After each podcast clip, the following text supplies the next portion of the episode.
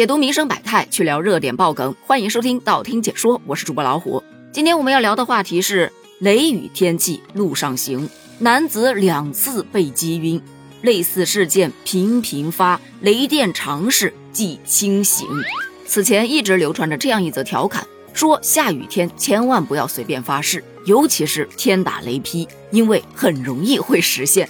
说到在我国古代以及一些影视剧当中，为什么那么爱用天打雷劈来发毒誓？一是因为在古人看来，被雷劈中就必死无疑，所以发誓用天打雷劈就等于用生命在发誓，那这个誓言就一定很真了。其二，被雷劈中是一个非常非常小概率的事情，哪怕说点谎，它也不一定能真落到头上。但概率低归概率低，它依然会时有发生。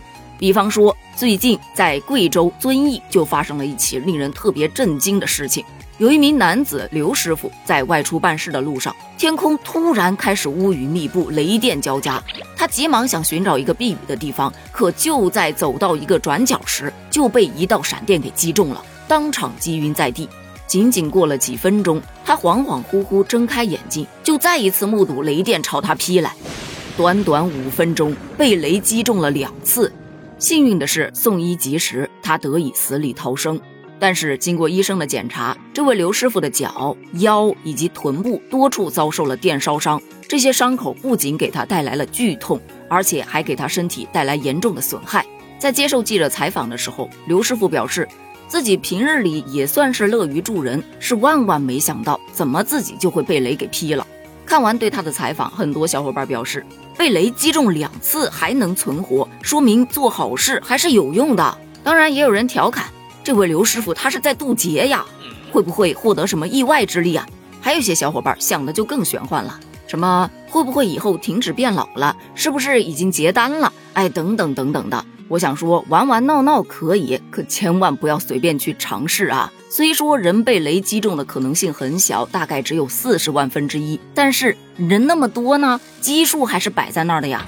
还记得我们此前聊过一名英国男子，他在十年内就遭遇了三次雷击。第一次是在他上战场作战的时候，天公不作美，下起了一场雨，军队还在前进中，一道闪电从天而降，不偏不倚就落在了他的头上，而他旁边所有人都是安全无恙的，只有他，这场雷呢导致他下半身瘫痪，因此他也提前退役了，结束了他的军人生涯。几年之后，他坐着轮椅正在湖边悠哉悠哉地钓着鱼呢，突然之间天空瞬间就变黑了，一道闪电再次夹杂着呼啸声击中了他。这一次，他的身体受到重创，全身上下能活动的地方只剩下很小的一部分。连续两次的雷击让他对生活更加的谨慎了，不是太阳天绝对不出门。可是就在晴空万里的情况下，他又遭遇到了第三次雷击。这一次，他的身体已经到了极限，再也无力承受这样的重击，没多久就去世了。本来以为这下能结束被雷击的命运了。